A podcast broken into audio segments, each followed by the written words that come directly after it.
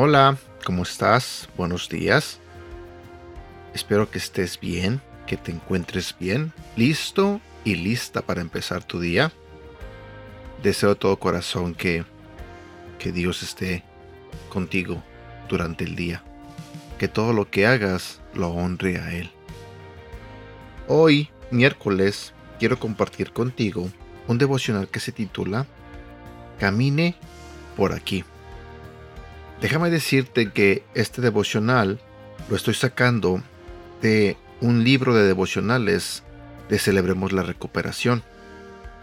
Muchas veces he dicho que en la iglesia a la que pertenezco, la iglesia Sarebac, tiene este programa. El programa, con base bíblica, es un programa que ayuda a quienes están luchando con heridas, con hábitos y frustraciones, al mostrarles el poder del amor de Jesucristo a través del proceso de recuperación. Este programa de Celebremos la Recuperación se ofrece en millones de iglesias alrededor del mundo. Solo quería que supieras de dónde tomo este devocional, por si algún día te interesa, ya sea entrar en el programa o buscar ah, ayuda como material. Tengo de hecho una Biblia que también este, es sacada de ese programa y tengo varios libros que eh, había empezado a leer del mismo programa. Así que eh, yo por un tiempo fui parte de ese programa, pero no he hecho todo completamente. Solo fui como, no sé, dos meses, dos meses y medio. No recuerdo muy bien porque eso fue hace mucho tiempo, pero créeme que todos necesitamos ayuda y ese programa es perfecto para eso. Bueno, nuestro devocional comienza así. Si vamos a la Biblia, en el libro de Isaías, en el capítulo 30, versículo 21, nos dice, Ya sea que te desvíes a la derecha o a la izquierda, tus oídos percibirán a tus espaldas una voz que te dirá, Este es el camino, síguelo. Como de costumbre, llegamos al aeropuerto con tiempo suficiente para entregar nuestras maletas, obtener nuestras tarjetas de embarque y pasar por seguridad antes de la salida pautada para nuestro vuelo.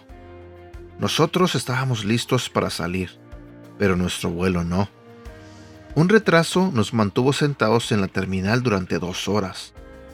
Mientras esperábamos, sentados frente a esas enormes ventanas en el aeropuerto, mirando otros aviones aterrizar y despegar, vi algo que me hizo reflexionar. Un avión enorme, uno de los más grandes que haya visto jamás. Estaba siendo movido por un carro pequeño enganchado a sus ruedas delanteras. Desde que le entregué mi vida a Jesús, ya no me muevo por mi propio poder.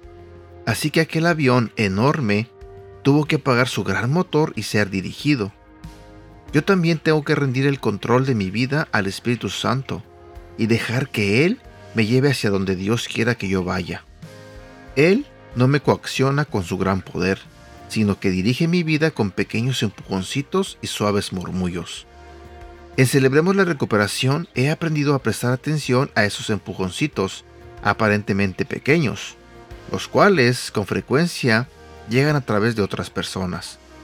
Ellos me mantienen con los pies en la tierra y moviéndome en la dirección correcta.